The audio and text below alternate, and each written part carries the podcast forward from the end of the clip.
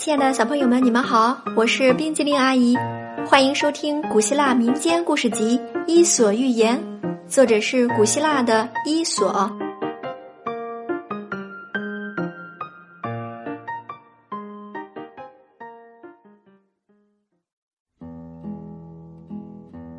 接下来我们要讲的故事是磨坊主和儿子及驴子。磨坊主和他的儿子赶着自家的驴子到邻家的市场去卖。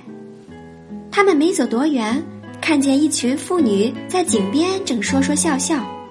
其中一个人说：“瞧，你们看，有这种人，自己有驴子不骑，非得走着。”老人听了这话，赶快叫儿子骑上驴去。又走了一会儿，看到有一群老头正在争吵。其中一个人说：“你们快看，这不就足以证明我刚才说的那些话了吗？现在的社会风气根本谈不上什么敬老尊贤。你们都看见了吗？那懒惰的孩子骑在驴背上，他那年迈的父亲却在地上走，这还像话吗？下来，你这小东西，还不让你年老的父亲歇歇他疲乏的腿？”老人听了，赶快叫儿子下来，自己骑了上去。他们没走多远，又遇见一群妇女和孩子。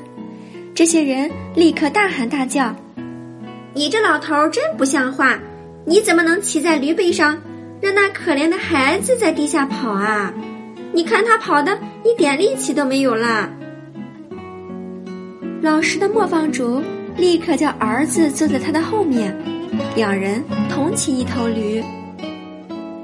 快到市场了，旁边走过来一个市民，招呼父子俩说：“朋友，请问这驴子是你们自己的吗？”老人说：“是的。”那人说：“还真想不到，依你们的情况看，你们俩人抬驴子，也许比骑驴子好得多。”老人客气地说。那就照你的意见试一下吧。于是他和儿子一起跳下驴背，将驴子的腿捆在一起，用一根木棍将驴子抬上肩向前走。走了一会儿，来到市场口的桥上，围拢过来的人越来越多，大家一边看热闹，一边取笑他们父子俩。人们七嘴八舌的吵闹声和这种奇怪的摆弄，使驴子很生气。他用力挣断了绳索和棍子，扑通一声，掉到河里去了。这时，老人又气愤又羞愧，赶忙拉着儿子从小路急急忙忙逃回家去了。